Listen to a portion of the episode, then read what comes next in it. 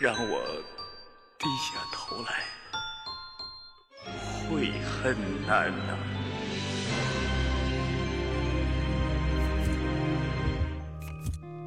延安，我是肥面。我是黄瓜酱，我是 Taco，大家好，家好欢迎来到 TSP 怪奇档啊，案。是的，啊今天看我们更新了两期，对吧？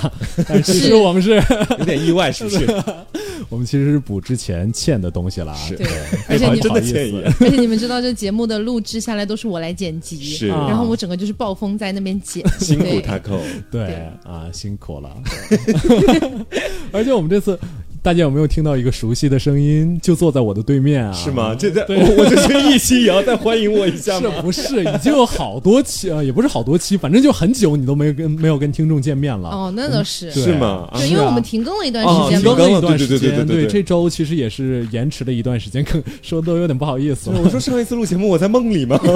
也没有几期啊，我记得。OK，OK，好的，那我们这期讲的内容呢，嗯其实是监狱。嗯啊，也是一个就是呃，属于这种人性中比较比较阴暗的一个场所，嗯。是。就属于那种不怎么太太能在这种大众的情况下显现的一种场所。就其实说实话，如果让我去选一个我最害怕的东西，我可能会选择进监狱。嗯，是吗？，对，因为比如说还有一些别的因素啊，比如说你怕黑，嗯啊，你怕着火，你怕孤独、等等的啊，《哈利波特分院帽》里面的这个测试。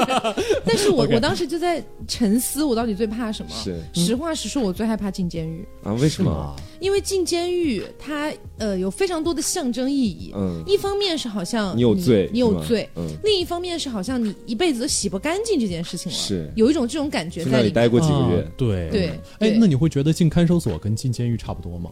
我都没有进过，看守所不是监狱没有，相关的经验所以？看守所是算哪一种感觉它？算监狱的中转站吧？是吧？对嗯他们两个是不一样的，看守所是属于公安这边的，嗯然后监狱好像是属于这个这个这个司法那边的，哦大概是这个样。不过每个国家都有自己的国情，嗯所以是不一样的。就好像像我听说是一个人，比如说他杀了人，犯了很大的罪，那他刚被警察抓起来之后，他是要先到看守所里待几天，等他判了罪再关到，监狱，然后之后再到监狱里面去，对是这样。那总总之，对于我来说，我觉得都是蛮吓人的。肯定的，就是我会觉得我的人生留下了一个没有办法抹除的污点，是这是我觉得比较吓人的地方。哎，你会有那种就是忧郁、幽禁恐逼症吗？应该是叫这个吧？呃，大概我理解你的意思，嗯但好像不是这么叫的。但是重新找一下吧。对，反正反正就那个东西我知道。嗯呃，其实有呃有一点点吧。是，其实我我倒不是害怕被关在里面或怎么样，你是怕出不去，对，不是不是，我是害怕，比如说我被关了几年，嗯然后等我出来的时候，我已经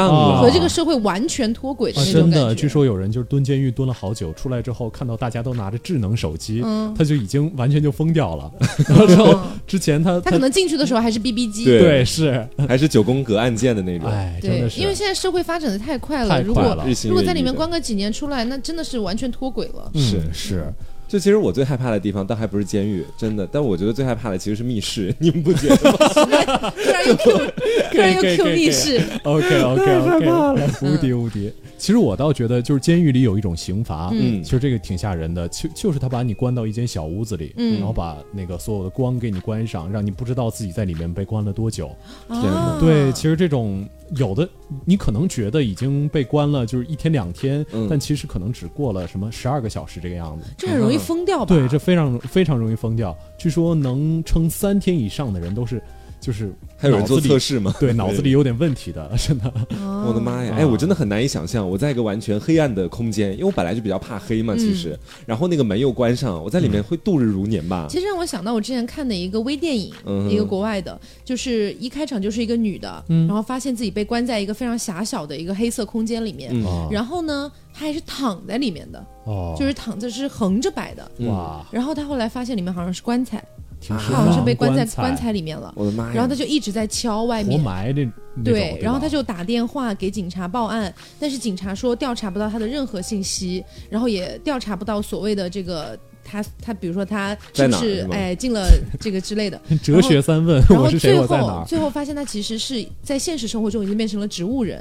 啊，然后他的意识觉得自己被关在了这个棺材里。我的妈呀！哲学的一部电影。对我当时觉得很吓人。是不是，我就想的突然很恐怖。就比如说你哪天啊，不咒大家啊，就 想象一下自己哪天就是植物人这个状态，你是没有办法做任何反抗的。你可能就突然间变成植物人之后，然后你下一次睁眼，你就在棺材里面，然后你就一直扒，一直扒，一直扒，根本就扒不出来啊。对，我就感觉很像那种鬼压床似的体验，就想象嗯一直要鬼压床。如果植物人真的有意识的话，那应该也蛮惨的了。对啊，所以像你说的那种刑罚，把他关在一个小黑屋里面，其实我觉得是很像的。嗯，对，剥夺他的这种时间感。对，嗯，对，OK，所以我们呢，那我们今天呢，就正经的给各位科普几个监狱啊。嗯，毕竟监狱这种东西嘛，也是经常在这种电影里啊，嗯。或者说这种影视剧里啊，经常会出现的。嗯。所以我们就先科普一个，就是大家应该都看过的一个电影里的监狱。嗯，这个监狱呢，对吧？《肖申克的救赎》的 监狱。嘛，哎，真的是这个监狱，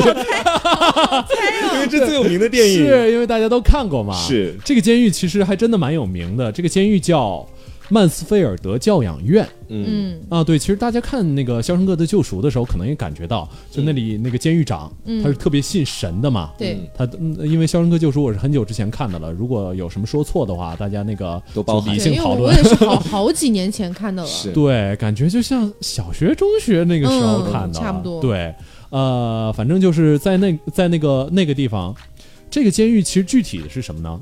这个监狱最开始啊，它就是一座，最开始它不是一个教养院，它是一个监狱。嗯。啊，废话，没有，它这个监狱里面关押的都是十四岁到二十八岁的年轻罪犯，啊 OK，就是都是很小的孩子。是最大那恶极少管所那种感觉。对，有点少管所，因为他们这个其实对教养院嘛，嗯，所以毕竟是就是希望这些孩子变好、嗯啊，所以还有救赎的可能性。对对对对，但是我总觉得看到像这种影视剧或者作品里面的这种把小孩关到教教养院或者是少管所里面，就百分之百不会再变好了。是就就有这种感觉，就是所有的那些剧情都会这样走，对，这其实也算一种刻板印象吧，嗯属于对说不定人家出来就真的变好了。是的，属于对监狱系统的抹黑了。监狱系统的抹黑。OK，反正这个。嗯、当然，这个具体的就是现实中的情形啊，跟 Taco 刚才说的其实差不多的。就表面上大家都是和和气气的在教育，嗯实际上就发生了很多这种暴力啊、凌虐的事件，嗯导致到一九九零年的时候，这个监狱就关门了，这个少管所就关门了。是因为里面发生了太多暴力的事件，是吧？对，是，而且这个监狱其实，呃，我们都知道，欧美的监狱它其实维持这个费用还是蛮高的，嗯，啊、对，而且最开始就是纳税人的钱。最开始是没有私人化的，嗯后来好像慢慢有私人化这么一说了。然后这个监狱就是呃，到了后来他已经就是既里面发生了很多丑闻，嗯而且他已经维持不了他自己就是应该担负的那个费用了，嗯，就是关押犯人的费用了。然后这个监狱就卖，就卖了。哦，啊，于是这个叫曼斯菲尔德的老哥啊，他就花了一美元就把这个监狱买下来。一美啊元。为什么会这么低？对，很多呃外国的什么古堡啊，对，是这样的。为什么他卖的那么低？是因为他土地贵。啊，你买那栋房子的同时，或者说买那买那个监狱的同时，你买的还要买他的土地。哦，土地是要每年上税的，对所以相当于为什么有很多像呃美国啊之类的，他们会有那种农村，比如说没有人住了，没有人耕田，他们就往外卖。每栋房子只收一美元，但是你每年要可能要交好几上万的一个 税地税。对对而且这个税不交不行的，会被告的。嗯，对就这个样子。所以很多人真的是有的时候就没落贵族，他们想卖自己的房子卖不出去，嗯，就是因为这成本个税太贵了，成本太高了，对。所以基本很多都是会挂一美元的。嗯，而且说到少管所哦，就是我想到之前，呃，我读初中的时候，嗯。听说了一件事情，就是因为当时我们的初中算是一个比较呃比比较有钱的小朋友才可以上的嘛，嗯。但是你知道有钱人的家庭里面就特别容易出那种混子，嗯。你懂我的意思吧？嗯。然后他们可能就很喜欢去打架之类的。其实我有听说，当时我们年级有一个男生被关到过少管所，嗯。然后呢，也听说过我小学也有一个女生后来长大了被关到少管所，我都听说过这些事情。他们。两个相爱了，不是 少管所之恋，少管所之恋，我是听说，听他们说，在那里面确实是蛮吓人的，有很多霸凌事件。当然这，这只是我听说的，就不一定是真实发生的哦。哦就是我当时听他们说呢，那个女生在那个少管所洗澡的时候，嗯。然后发现自己的那个沐浴露和那个洗，就反正洗头发、洗洗身上的那种东西里面、被放入了小虫子。啊，哇，对，而且且非常恶心，那个小虫子你是挤不出来的嘛，所以你肯定是用完了之后，比如说你打开想往里面再灌点水的时候才发现。发现这个真的事情对我的妈呀！想想蛮可怕的，就是你嗯挤出的每一滴沐浴露都经都有虫子的味道。对对，就这种事情。哎呀，我这沐浴露怎么不香啊？这种 当然，这可能只是其中的一小部分，嗯可能还有很多别的。当然，也可可能有很多少管所是真的管得很严，大家是还还不不敢做这些事情，也是有可能的啦。对，据说成年人的监狱好像会稍微好一些，嗯就大家都自己管自己的事情。是 对，因为都尽量想着减刑啊之类的嗯什么什么的。是是是对，其实就像很多人说的，什么强奸犯进监狱里面会被爆。你你刚才说了什么虎狼之 OK OK，这这段这逼一下啊啊，反正就是这些事情好像不怎么太会发生的，啊？就是大家都比较安分守己，就想着尽量赶快出去，对没事儿多一事不如少一事这个样子。我觉得这个可能跟每个国家也不一样。对对，有些国家管的会更严一些，比如说狱警会管这些事管的更严。嗯那有一些呢，比如说睁一只眼闭一只眼，对，有一些可能他本身就是关押所有那些重刑犯的，嗯，然后他们可能本身就已经是没有什么机会减刑出去了，是那索性也就在监狱里面搞点事情了，嗯烂得发也可也可能是有的。对，是，而且我觉得少管所就是那些嗯、呃小孩子啊、青年啊，他们的就生命力太旺盛了，不搞点什么事情，所以霸凌很有可能就是这种搞一点什么事情来的这种体现，可能是。是 OK，所以我们差不多说完了这个。呃，这个其实还有一点说的，就是它这个监狱还算是个挺有名的旅游景点，而且也是一个就是非常棒的一个拍摄地，嗯有很多大片都在那里取过景，什么《空军一号》啊，嗯然后《肖申克救赎》啊，还有什么。呃虎什么？虎狼之语，对，叫《怒虎狂龙》也在那里，嗯。也是一部监狱片，都在那里取过景。所以大家如果有空的话啊，也可以去去游玩一下。去看看，对，那主要就是一个游乐的景点，现在已经不是什么就是监啊，狱了，现在已经不是监狱了。是的。自从被那个人一美元买下来之后，就不是监狱了。啊他就把这个地方开发成了一个游乐景点。在赚钱。啊。嗯。对，那接下来这个监狱是我来主讲，很好有的我的主讲，我的主场。这个岛呢，其实它一开始啊，大家非常熟悉的一个名字叫做恶魔岛，但是啊可能因为呢，在现在的监狱里面有另外的一个监狱也被称作恶魔岛，对，可能有很多都被叫做恶魔岛。对因为里面关押的都是恶魔嘛，嗯所以我们给它做个区分啊。这个岛呢，大家还有另外一个名字称呼它，叫做这个鹈鹕岛。鹈鹕岛就是那个大家在岸边经常看到那种水鸟，就鹈鹕那个。嗯为什么取这个名字？是因为当时呢，这个西班牙人发现它这个岛上的那个岸旁边就有很多这种鹈鹕，嗯所以说就因为有这种动物存在，才会就把它就是说给它命名为鹈鹕岛。它当时也是一个非常有名的监狱，这个鹈鹕岛监狱也叫恶魔岛监狱哈。对，因为它在现在呢，就是说已经关押这么多年了嘛，嗯就到现在大概也有个小七八十年。然后再来跟大家讲一下这个岛的一个地理位置啊，这个岛它为什么能够成你好像为一个监狱？导游哦，来，来，大家游览一下鹈 OK，鹕岛还。有历史背景是吧？是啊先跟大家讲一下为什么叫鹈鹕岛，然后讲讲为什么它能够成为监狱啊。啊其实非常简单，你们就想想看，在茫茫的一片大海之上 OK，有那么一片岛屿，对对它四周全部都是海。然后呢，经过后世这个自然学家的研究，说这个岛它为什么能够成为监狱，就是说，你看它四周都是海嘛，然后这个犯人如果关进去也逃不掉，是不是？然后 很物理的原因啊。是就完全出不去，也不用设置什么任何的措施去防止那些犯人逃出去。然后现在刚刚听飞面讲那个监狱的时候，我就发现可能现在在美国不少的监狱，可能它全部都都是说要往那个开发成景点或者相关的方面去发展，这样。这倒是了，是因为鹈鹕岛它到现在呢也是现在还没有就完全落成成为一个旅游景点，嗯但是呢根据我们这边就是说我们所看到的东西也快了。对，也快了，有这个相关指导的文件，是大家也可以期待一下。对对对，那今天跟大家讲呢，先跟大家介绍的是这个岛的，我怎么越来越像导游？怎么回事？OK，黄岛，咱们先去哪儿啊？对，没有，今天跟大家主要讲的呢，其实是跟这个监狱有关的一件事情，因为我们都知道，如果在监狱里面，可能所有的犯人在里面关押着，过着这个朝九晚五的生活是非常正常的一件事情。嗯，但是总有那么几个犯人，其实心里是住着一只飞鸟的，嗯想要从这个监狱飞出去。那这个地方就发生了一件可以说到现在的这个监狱史里面都非常有名的一件事情。越狱事件，对，就越狱事件。然后，然后呢，我们现在把它统称为这个叫做“逃离恶魔岛”，也就是逃离这个鹈鹕岛这样的一个岛屿。好的，黄岛，其实呢，在这个鹈鹕岛里面就发生过很多很多的这种逃离事件，嗯也就是说，在近几年来发生过大概总共有小十起的逃离事件。然后在这里面呢。就是说这里面其实戒备蛮森严的。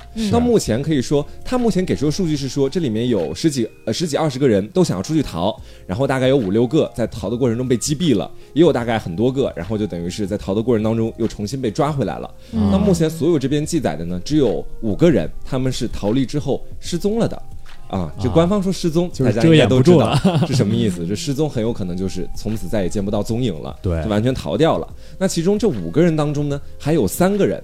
他们是在当时的一次事件当中一起出逃的。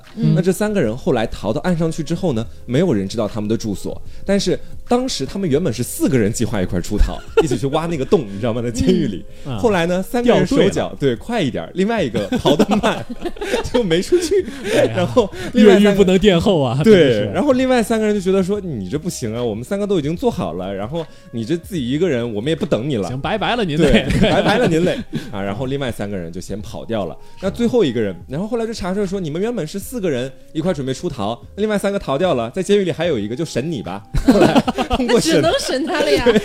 通过审他，知道了这一组人他们想要出逃的路线哇，啊，然后就大概知道他们当时大概干了哪些事情，真的是心太炸了，，来逃离这个监狱感觉被。队友卖了呀！是。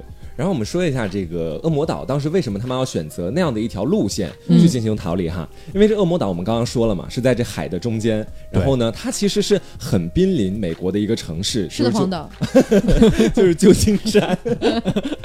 黄导一会儿要带我们去看一下逃出去的那个洞，是吧？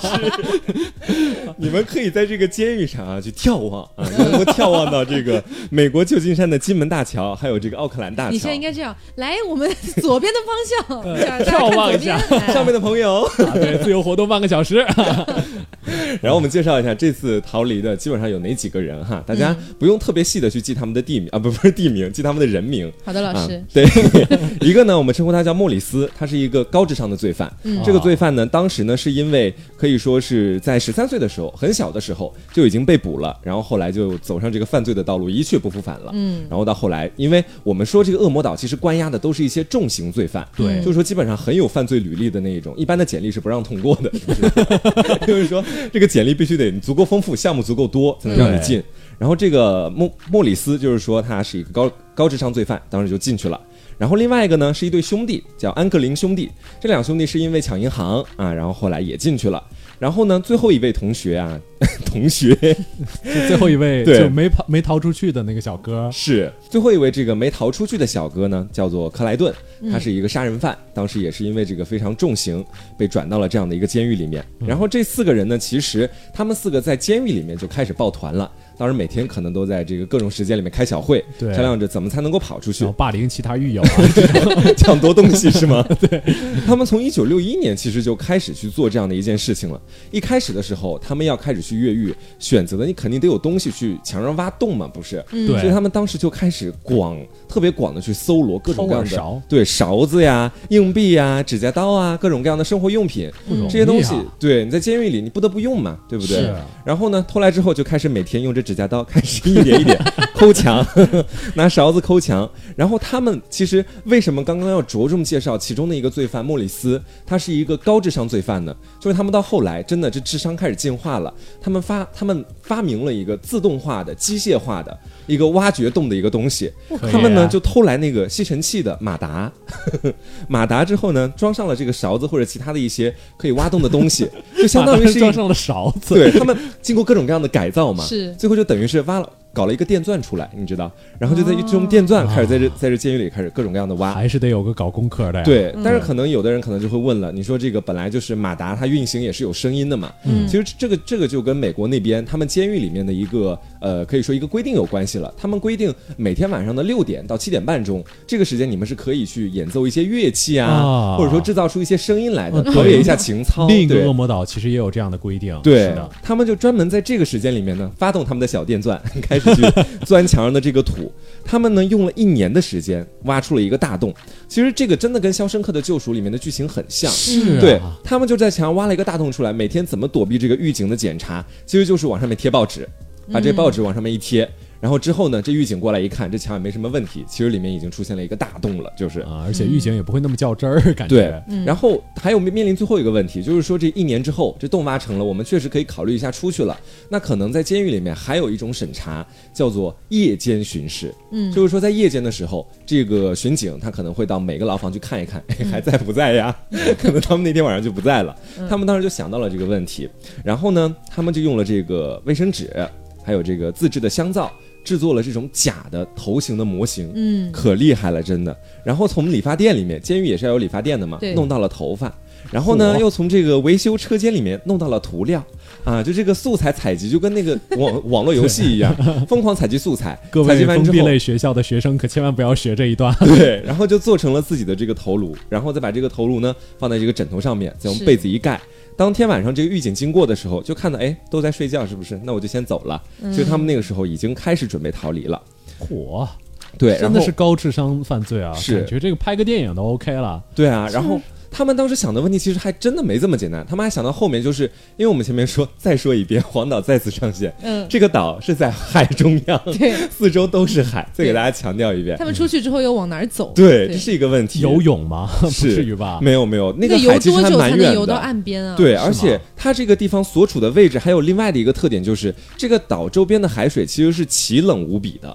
就是说，你如果出去的话，可能你还没游到岸上，你就冻死了，可能。所以他们当时的时候也在课余生活，疯狂的去去收集各种各样的物资，比如说这个救生衣啊、充气筏呀，或者什么的。他们还用这个手风琴的木板做出了一个桨，然后就哦。就用来在晚 在那个网在晚在晚上划船。对，嗯时间终于来到了这个一九六二年的六月份的一个深夜，就是挖了一年多，对，啊挖了一年多，啊了一年多。终于准备出去了。对，小小两年时间了，他们三个终于就是到达了这个通风口，就开始走出去了嘛。嗯到达了这个通风口的外面，然后呢，其中的这个就我们刚刚说的那个没出去的，因为挖这个通风口还没挖完，然后另外三个呢觉得说你还需要好几天的工作量，那我们就不等你了，我们就先走了。不能偷懒啊！对，然后另外三个人，然后另外三个人到门口磨断了栅栏，避开了各种各样这个预警的检查，然后就到达了海边。然后呢，就用这个充气筏慢慢的消失在了海边的夜色当中。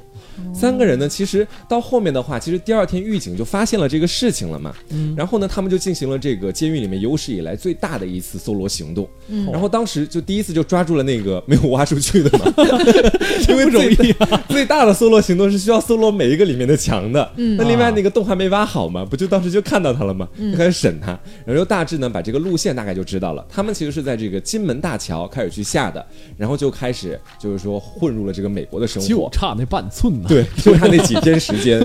然后当时后来这事情逐步调查下去，他们还发现其中有一个罪犯的女朋友，当时是在金门大桥的这个岸边去接应他们的。然后呢，这个女朋友就开着车跟着这几个人一块儿就赶到了墨西哥的境内，然后就一块儿就等于是自由了。但是这个事情对到目前还是有一定的争议。嗯，但因为到现在也没有找到这几个罪犯到底是什么样嘛。不过呢，在近几年有一个这个记者特别无聊。然后当时呢，就说：“哎，这三个人逃出去了，但目前没有个定论，那我们就来试一下啊，这个看能不能从监狱逃出去对，啊从监狱里到金门大桥到底需要多久啊？这个到底能不能成功？然后呢，这个记者就赶到这监狱，开始呢就组织各种各样的物资啊，拿了这监狱里面的各种各样皮划艇什么的，几人划划划，虽然中途几次面临翻船的风险，几次被浪 躲进浪里面，嗯纯属作死行为。行然后呢，还是到达了金门大桥。所以说，现在大家普遍的一个看法都是觉得说嗯他们是逃脱成功了。因为嗯从黄瓜酱刚才说的，他们后续是先到了美国，然后从美国境内到了墨西哥。，对，啊这条路线其实选的非常好。是啊我跟你说，就是如果他们是先到墨西哥，再想逃到美国，这太。难了，对，肯？定就是都去墨西哥啊，是是这样的，法外之地。是这样的，就是美国和墨西哥因为离得非常近嗯嘛，中间其实就只有一个这个边界这样子隔隔隔绝起来。但是其实从墨西哥要到美国的偷渡的人非常多，嗯然后但是你要从美国要跨境去墨西哥哥是非常容易的事情。哇，你选的路线应该提前计划好了。哎，真的可。以给大家讲一个小八卦，嗯就是大家知道好莱坞为什么在好莱坞吗？为什么叫好莱坞？对，不不，他为什么在好莱坞这个地方？嗯就是最开始他这个怕，就是他其实最开始是一个电影小村，嗯然后他怕其他的大公司追究他的版权，所以他们就在这个就相当于美洲跟墨西哥的边境这儿，方便随时卷铺盖逃到墨西哥。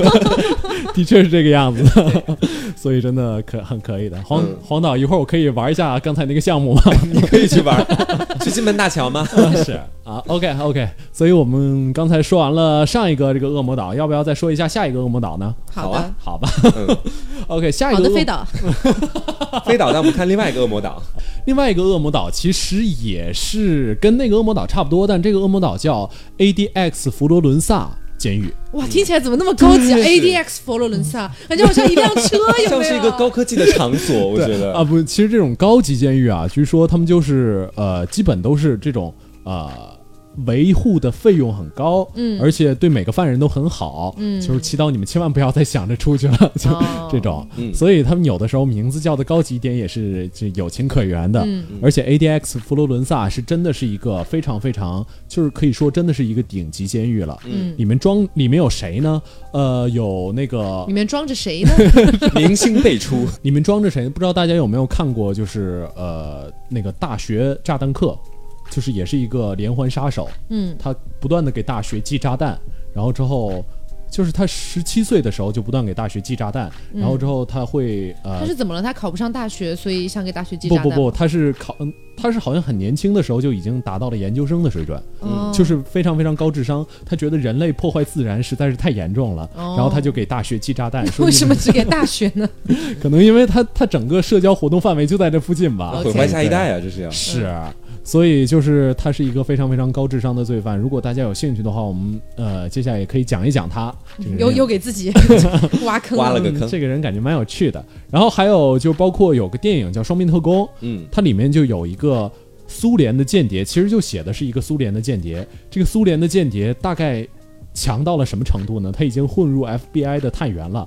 而且他假装 FBI 的探员已经挖了一条能窃听苏联的通道，怎么那么么像那个猫鼠游戏啊？啊？这个 不是不是一部电影了，啊，我知道，我知道，啊就觉得有点像。是、嗯可能有一点，有点干。完翻白眼。了，OK 然后嘞，OK，反正就是这个人也被关押在那儿。嗯他是说，就是他窃取出来的情报，现在我们大家可能因为毕竟美国还没有解体嘛，这个 美国还没有解体，你是相当期待呀。这个东西没有没有公开啊，嗯所以但是据据美国的人说，说他盗走的情报几乎就是说有史以来最严重的一次情报泄露 OK，嗯啊、他就被关在了这个监狱里。所以他相当于是去窃取了苏联的情报。不不不，他是苏联人，他哦帮助、他假意帮助美国人窃取苏联的情报，实际上他窃取了美国国的情情报，对，反面间谍。是双面间谍嘛。啊，谍中对谍，，然后包括还有一大堆就是非常非常恐怖的这些恐怖分子，嗯啊，他们进这个监狱。顶尖罪犯都是。对，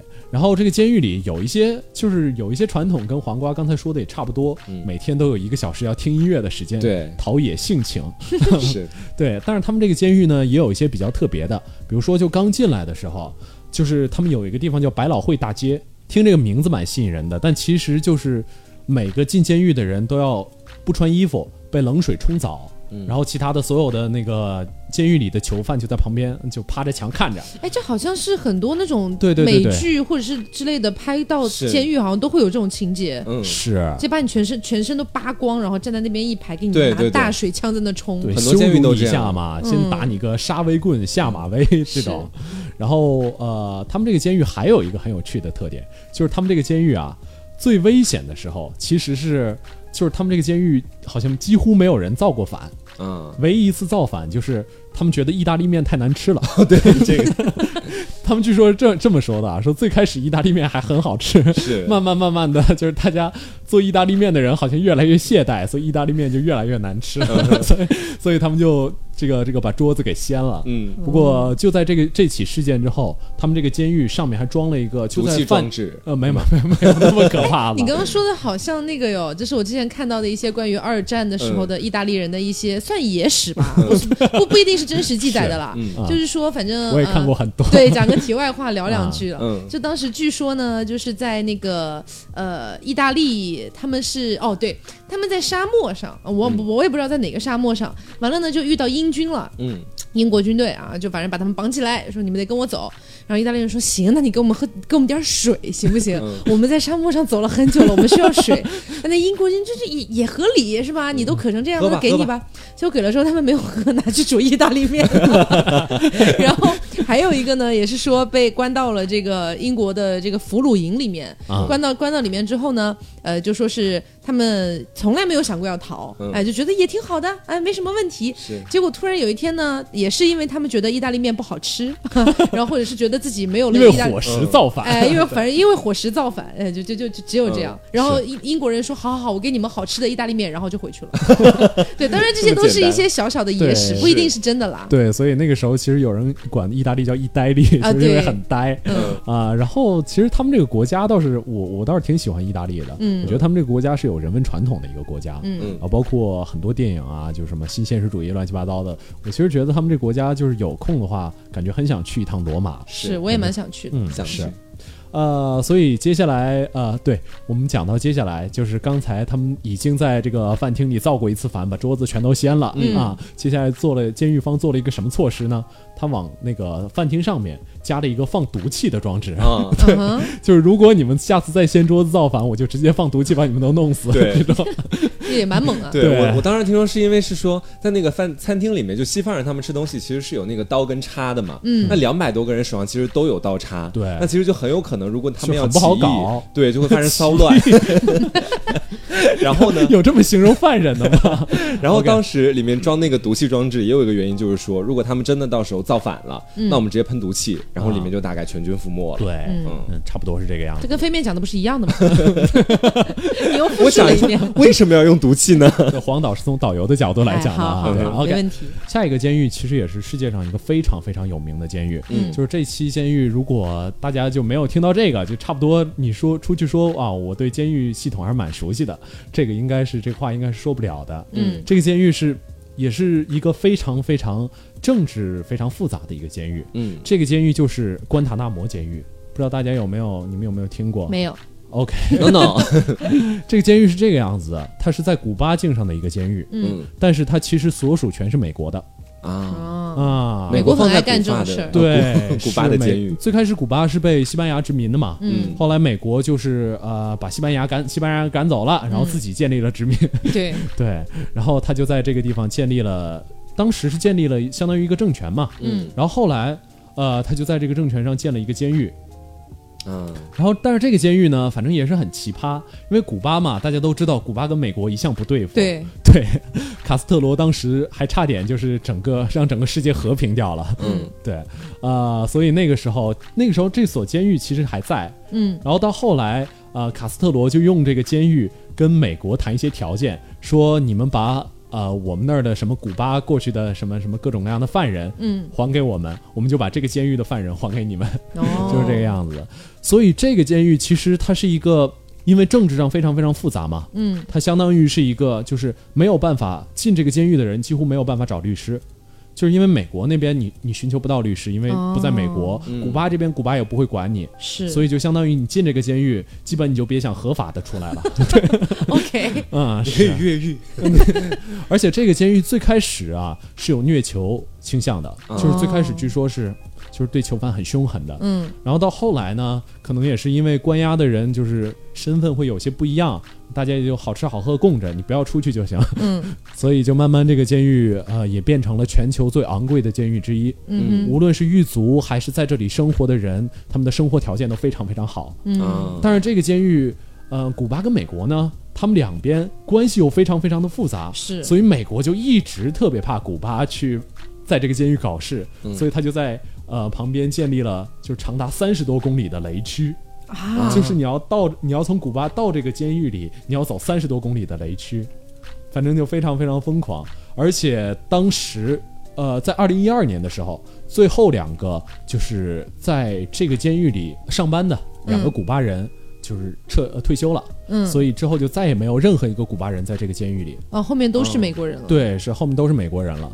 是卡斯特罗也不怎么太允许，就是大家去去这个监狱求职，就是这个样子。嗯然后，而且有一次事件就是一九六四年呢，发生这样一件事儿，嗯就是美国不让古巴的渔民进到他们自己的海捕鱼了，嗯，所以卡斯特罗就很生气，嗯，卡斯特罗就切断了这个监狱的供水、供电。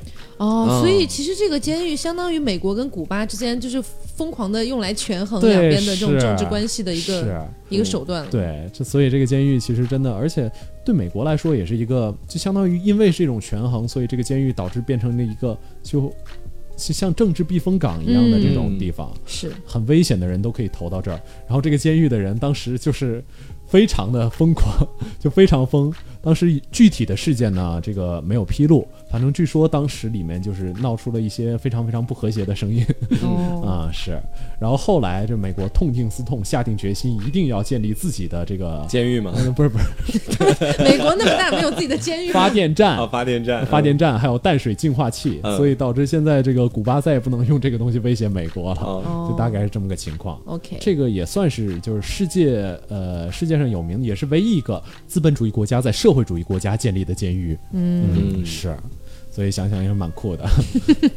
是，还有一个接下来我们说到的这个监狱，可能相对而言啊，稍微有一点点重口味。嗯，就之前提到的呢，嗯，都还算正常的监狱的感觉。基本都属于就是呃，哪怕是顶级监狱，嗯它都是对这个犯人就相当于比较友好吧，嗯嗯就也不能说特别友好，毕竟还是犯人嘛。嗯对，但是这个监狱是可以说是真的是满人间炼狱的一个存在。啊嗯地狱，嗯，对，这个监狱呢就在卢旺达嗯啊、大家如果这个嗯怎么说呢？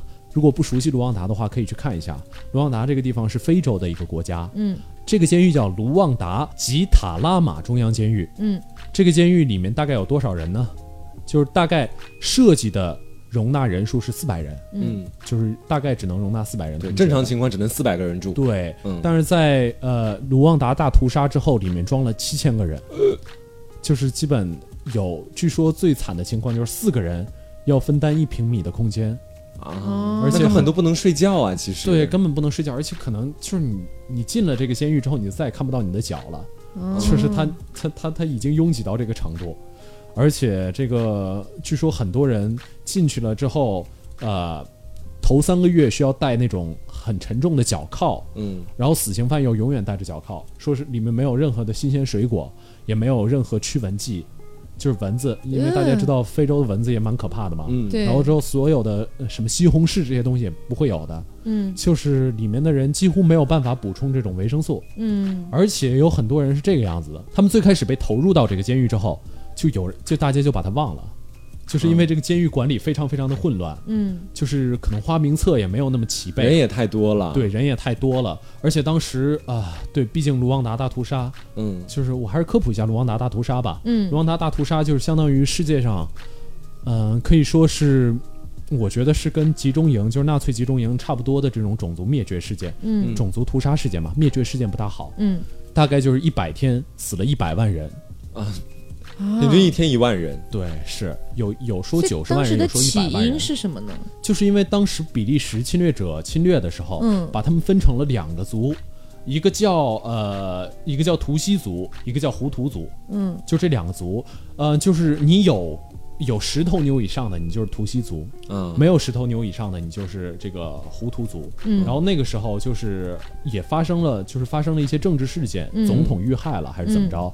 胡图族那边就是相当于就不干了，嗯。他们就直接杀到了图西族所在的区域，然后就把图西族，就是这个时候就是世界上，而且世界上没有任何一个人管，呃。军队就是卢旺达的军队向向世界和平组织求援的时候，嗯他们说你们赶紧撤离，这个地方就不管了。嗯哦，就是这个，所以是一个非常非常严重的事件，就是这个图西族哦，胡图族一直屠杀这个图西族。有一个很有名的电影叫《卢旺达大饭店》，嗯不知道有没有看过？没有没有就是这部电影其实就是讲了一个跟肖申跟辛德勒的救赎有点像，嗯，呃，辛辛德勒的名单呃辛德勒名单说错了，刚才跟《肖申克》辛德勒、肖申克傻傻分不清。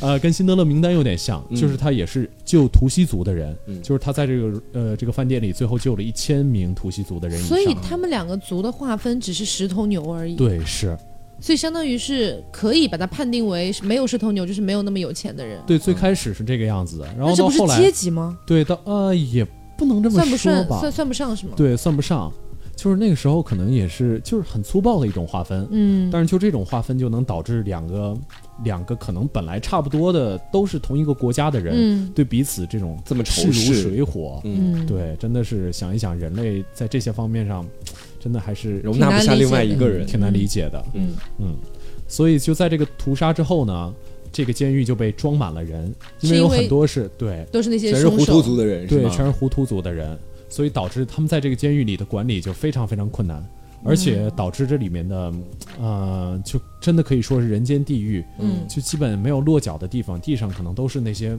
就是难闻的味道，嗯，嗯，然后之后可能排泄也没有一个非常非常好的这种这种怎么说呢？它的一个就是系统。对没有系统，所以说哇，非常非常惨的一个地方。那是不是就可以理解，这国家其实也差不多就完了呀？其实，因为因为它两个族相互残杀，这个胡图族杀这个图西族，然后图西族杀了一百万，然后胡图族又全部去监狱了，那剩下来没多少人了呀？感也也不至于觉，全部去监狱了吧？哦反正这个事儿是九四年的事儿了。嗯之后我其实也没太关注过卢旺达啊、所以我觉得应该也应该这个国家可还是能够勉强发展我。感觉这个监狱里面应该很容易爆发疾病，嗯，是人口密度又那么大，卫生条件又非常差，然后没有没有一个比较好的，我们都不说医疗系统了，嗯就卫生系统都做的不好。真的是人挤人，感觉。哎所以我觉得里面可能不做花名册的一个原因也是人死的太快了，然后新的人又进来，他这样来回更新不过来的。其实，嗯，对，其实如果我们那个把眼睛放到世界里，有很多人都活得这样非常惨。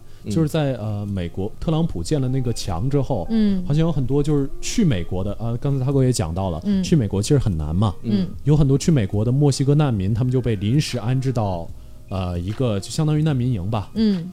对，也不是说难民吧，就是偷渡偷渡者，偷渡客然后那个地方据说就是卫生啊，各种各样的情况也是就是难以想象的差，因为没有办法，确实是你说美国它本身就是一个民族大熔炉，嗯，但是你要是合法的进入这个土地，然后你可能会有对这个国家来说可能稍微有点贡献吧，比如说你纳税啊或之类的。但是确实有非常多的墨西哥人想要偷渡到美国，嗯。偷渡过来之后，他可能就一直黑在美国，嗯。其实相当于占用了他的一个人口红利的感觉了。而且我主要墨西哥这个地方好像真的是不是一个很太平的地方，嗯，嗯，对啊。然后找到了墨西哥蚊子饼，想吃，OK OK，反正这个呃，接下来呃，因为我们刚才讲了一个这么这么吓人的嘛，是。接下来讲一个这个和平轻松一点。的点轻松温馨一点的啊，一点温馨一点的啊。这个监狱呢叫巴斯特托伊海岛监狱，嗯。这个监狱呢是挪威的一个监狱。啊一听挪威，一一靠近北欧，那肯定就不一样了。有钱，人哎家有钱是富有。石油啊，我怎么你们想到有钱，我想到烟海雀，不知道为什么？我们那期做的黑暗料理已经完全改变了你对这个世界的观感，是吧？对，深深印在我的脑海里。OK OK，反正这个监狱呢，建于一九八二年，然后这个监狱是世界上唯一一个生态监狱。我们还生态要做监狱。生态了，对这个互联网公司，这个监狱是这个样子，嗯。这个监狱就是呃，用没有汽油，嗯。用废木柴供暖，然后就是这犯人可以去经常去砍柴，嗯就是砍过来的柴就可以过来自己烧。嗯，然后之后，他们犯人还可以养鸡、养牛、养猪、养鸭，就是哦，这让我想到前段时间看的是哪个国家的一个监狱，我不记得是哪个国家了。嗯反正就是呃，里面有很多那种就是大花臂的那种那那种社犯人嘛。会大哥嗯对，但是他们每一个人只要表现的好，就可以领养一只猫咪。哦，哇治愈系，想一想感觉不错。然后，然后底下就会有很多人在想说，那是不是还可以建立一些机制？就这个，这个不一定是真的啊。嗯那他们就在想说，那有没有说，比如说，呃，做了一些比较好的事情，或者说做了一些比较好的贡献，就可以领取一份猫粮或者一份猫零食 之类的。是感觉真的是猫奴监狱蒙物治国。嗯 OK，反正就是这个监狱里所有的犯人都有很大的自由。嗯然后他们之后呃，他们砍树的时候甚至可以拿电锯，然后因为那个这个狱卒也不会担心他需要攻击他。哇，对，而且这个监狱里面所有的人都是吃的都是自己做的这种有机麦片粥。那他们犯的 犯的罪应该不是特别严重的那种不不不。他们有毒贩，有各种各样的就是很严重的罪行。要感化他是吗？对，其实是，但是这个监狱非常非常奇特，就是他出去的再犯率只有百分之十六，嗯，是世界上所有监狱里最低的。被治愈了。对，就很很有趣的一点，这个监狱里啊、呃，它它它也不怎么太用汽油，它用太阳能，嗯，它基本所有的地方都装了太阳能。如果你表现的好的话，你还可以去晒日光浴，嗯你还可以去下海游玩。对，反正就是也不会有人过来约束你。我想要去了。哎，其实说到这个，我想插个题外话，其实、就是说，这也是我今天就是说一直在思考的一个问题。嗯就我们看现在有很多监狱，比如说猫奴监狱，或者说是各种各样其他监狱，他们在不断的丰厚这些犯人的人权，可能是。嗯那么同时就可能会有一个问题出现，就好像这些犯人他们去到了监狱里面去的时候，第一是为了维护法律，嗯他们犯了错，所以需要受到惩罚。嗯第二，其实从某个角度来说，这些犯人其实是在满足社会大众对法律的一个敬重，还有一种对于这些罪犯的报复心理。嗯，从某个角度来说是是这样子的尤其是受害者。嗯对，那么，当这些监狱开始不断的在人权方面给他们越来越多的东西的时候，仅仅限制的只是自由权的时候，这是不是一件好事情呢？是不是这个好哲学的问题对哦。，是不是就让在目前在这个社会上面，目前我们正在生活的人，他们的犯罪成本变低了很多？其实，其实我觉得还是看国家吧。嗯像我们这种国家是，不是说像我们这种国家啊，就是我们这种现在的生产力还是没有办法达到这种，就是像挪威这样的，毕竟人家是土财主国家。对，嗯，对，但是我觉得，怎么说进监狱的人还是大家还是希望感化他们为主。嗯如果他们出来能变成一个好人的话，我觉得还是挺不错的一件事。哇，哎，其实我觉得我对这个问题有不太一样的想法。其实我刚才是这么想的啊，嗯就是如果说这个犯人与我毫不相干，是嗯然后他犯的罪也没有让我觉得是他罪大恶极、必嗯死、必死无疑的那种的话，我觉得他如果能被感化出来，能够其实能够感化去做更多的事情，也是合理的。嗯。但是我又会倒回来想，如果说他伤害的是我，对，比如说我是那个受害者，或者我的亲人，或者说我最爱的人，我的很好的朋友是那个受害者，然后他进去之后还可以享受日光浴，对，是啊，我就会觉得不合理了。而且我觉得最重要的是，嗯，呃，怎么说呢？我觉得就是他的受害者啊，虽然咱们说可能心理上一定会有很多创伤，嗯，但是如果在挪威那么一个国家，我相信在外面的人生活一定是比监狱里面好的。嗯就是他无论怎么样，他都不可能让监狱里的人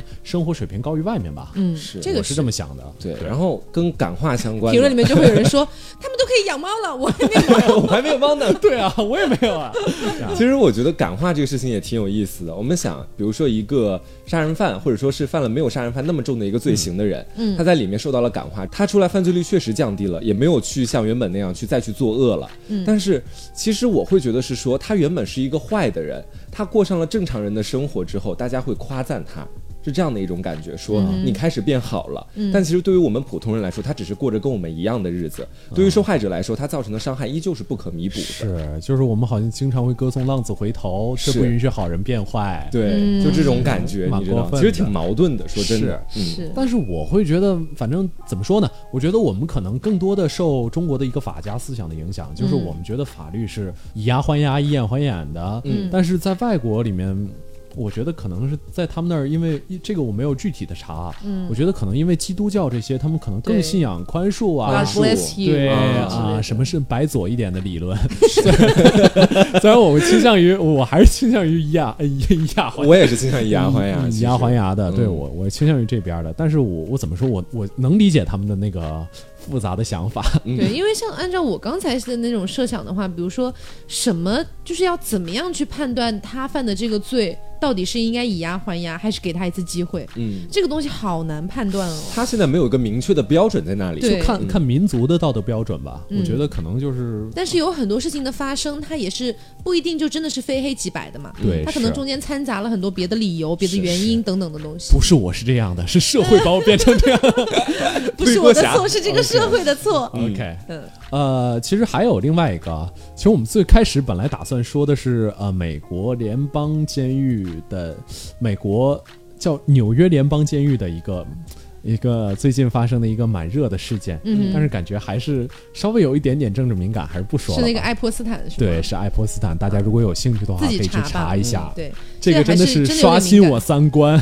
因为其实很久以前我就听说过这个传闻，是但当时没敢相信，我觉得不至于吧？就怎么敢做这种事情？对，我就感觉你们这样说的，我好好奇啊！到一会儿结束节目结束了，我们就给给给一个关键词吧，就给一个关键是词啊小岛，嗯然后儿童，哦，就是给了这个关键词，大家应该就能 get 到一些东西，然后可以自己去查一下。因为现在呢是有这个传闻，嗯但是也不能够实锤，它百分之百是这样的。是只是你看了这个新闻之后，你真的会吓到。不过这个新闻就是，反正现在我觉得基本已经实锤掉了。哦，是吗？对，在美国那边，现在这个这个整个风波已经蔓延到法国这边了，嗯啊就是法国已经开始，自审了是吗？对，就相当于也把这些人曾经做过、曾经跟这个人在一起干过某些事情的人给揪出来。哦，反正据说英国、法国都有很多社会名流，什么比尔盖茨啊 啊，嗯他是美国人，不过没关系，反正他们都去过，嗯他们都跟这个爱泼斯坦干过一些秘密交易。啊，天哪，这个事情可比那个郑俊英的事情大大是大多了。啊啊，所以其实我们最后可以聊一下，就是这个事情，就是因为外国，我们刚才其实也谈到了，嗯有很多监狱是私有化了，嗯就是它相当于个人拥有这个监狱，但是个人拥有这个监狱的后果呢，我们觉得就是也有好有坏。我们可以举一个坏的例子吧，嗯你就给大家这随便举一个例子，有一个监狱，大家是这样的，是在呃二零一七年发生的事情，嗯就是《卫报》的英国《卫报》的报道，就是说有一个监狱叫伯明翰监狱，嗯嗯也是英国一个非常非常重要的监狱，最开始是 A 级的监狱，呃，到后来到二零一七年的时候已经被降为 B 级了。嗯啊，然后这个监狱里就是由于啊、把这个监狱私有化了，就相当于给卖给哪个人了，嗯然后你这个人就是管理这个监狱里的一切，嗯，突然资本主义了。对资本主义了起来。然后这个监狱里大概有什么样的情况呢？说囚犯面临着持续不断的恐吓，嗯有囚犯向他们喷尿液，或者说扔粪便，嗯就你是说囚犯像狱警？对囚犯像囚犯，哦，囚啊哦囚犯像囚犯，呃，然后之后有一些脆弱痛苦的囚犯被发现坐在床架的弹簧上，就是那种，就是你只可以坐在弹簧上，坐其他地方可能就打你这个样子。啊，变态，嗯，是，然后包括呃，就是这里面七分之一的犯人说他在服刑的时候染上了毒瘾，啊 还能吸毒在里面，是，，OK，天哪！就非常非常严肃。嗯然后之后监狱管理者对犯人的控制也非常薄弱，就犯人基本在里面，你想去哪儿就可以去哪儿，蒙多想去哪儿就去哪儿。OK，这还从 A 降到 B，这得从 A 降到 Z，我觉得。对，是，反正就是呃，因为有一个犯人因为恐吓别人的行为，据说就是他说呃，狱警说要把你放到另一个区，然后这个犯人就大摇大摆的回去了，也没有其他的狱警敢阻隔，嗯而且空气中显示着就空气中全是大麻的味道。当检查人员说那个地方有人吸毒啊，然后那个狱警只是耸耸肩，就我也 So 管不？我们管不了，我也不能我也吸啊，对我就只 狱警。大家一起啊！是。OK，然后之后，呃，包括这个监狱里，就是呃，由于私有化了之后，最开始啊，在二零一二年还只有两百起斗殴，嗯到二零一七年的时候，已经有一千两百多起斗殴了。啊，反正就管是太差了嗯，对，反正就是，我觉得如果真的是监狱一定要私有化的话，虽然我觉得在我们国家很庆幸不会发生这样的事情，是不会。对，但是如果监狱真的私有化的话，我觉得一定要慎重慎重。嗯我就想到之前看的一个呃欧美的一个重口的一个动画片，你怎么看东西都是重口因为我，我很爱看这什么种，鸡蛋中的虫子，好像就是叫就是叫超级监狱，对，嗯。超级监狱。嗯。它虽然是一个很重口的一个动画片，它肯定里面有很多虚幻的架空的东西。那拍的本身就是把一个监狱私有化了之后，里面发生的一些很离奇的一些事情。对。离谱的。对对对，就是我觉得私有化监狱这事情，我确实是我所不能理解的。因为你审判一个人，你用的是法律作为度量衡，嗯。然后你在执行这个法律的审判的时候，你把它交给了个人，把法律给个人这种情况，嗯也是我完全不能你理解的。肯定也不是把权力全都让渡出去，还是有监管对，还是有监管的但是肯定是但就是监管和直接的去执行其实是有差别的。对，嗯但是怎么说呢？我相信他们很多国家应该蛮不容易的，就是嗯毕竟维护一个监狱需要很高的费用，不容易的。而且里面的人他他也做不了什么事情，嗯你就只能供他吃供他穿啊，还不如把这个那不是有很多监狱里面会让他们做一些这个针线活儿啊，卖东西啊什么的。所有的囚犯在那老奶奶一样织对毛衣，对对对，对，但是呃，怎么说呢？这个实际上的产值还是比较低下的，嗯嗯就是更多的还是让他们劳动来来来发泄自己身上的这种精力吧。嗯，是对，劳动改造一下，并不是说我一定要通过这个劳动创造什么价值。对。是啊，其实现在好像挺流行这个的，我现在也好像看到一个监狱啊，我不太记得名字了我。曾经也去过，是吧？没有，就说里面其实就像是，比如说你去判了两年在里面，嗯然后那两年就等于是你要学很多呃跟经商、跟投资，或者是说跟这个售卖东西、营销相关的一些、啊一些知识在里面，嗯。等于参加两年的训练营，然后里面的人出来之后，还真有很多成功的商界人士，我觉得这是监狱吗？是我哦。听说日本好像也有个监狱是什么，就是里面进里面你要学造船，出来之后就基本就可以成为一个造船工，啊就是也是也算是培养对专业对口人才。但是这种肯定都是不是那种重型监狱了。嗯对。对。嗯，是，好，那所以我们今天这个也聊了特别多有关于监狱的事儿啊。是。对，所以我们今天这个节目啊，差不多其实如果大家还有什么就是想知道的什么监狱啊，或者说想跟我们讨论一下的啊，就是都可以在那个节目下方给我们留一个言，嗯。然后之后我们大家也会就是一起讨论的。嗯，呃，所以还是大家不要忘了素质三连 是的，点赞、评论、加转发。啊！是，真的是原创节目做的还是非常不容易的，我们是这个资料还是找了很久的。对我有原创付费，啊，是，所以说啊，谢谢各位的收听了。嗯，那本期节目就是这样啊，啦。我是维面，我是黄瓜酱，我是 taco，我们下周再见喽，拜拜。这周终于更完了啊！拜拜。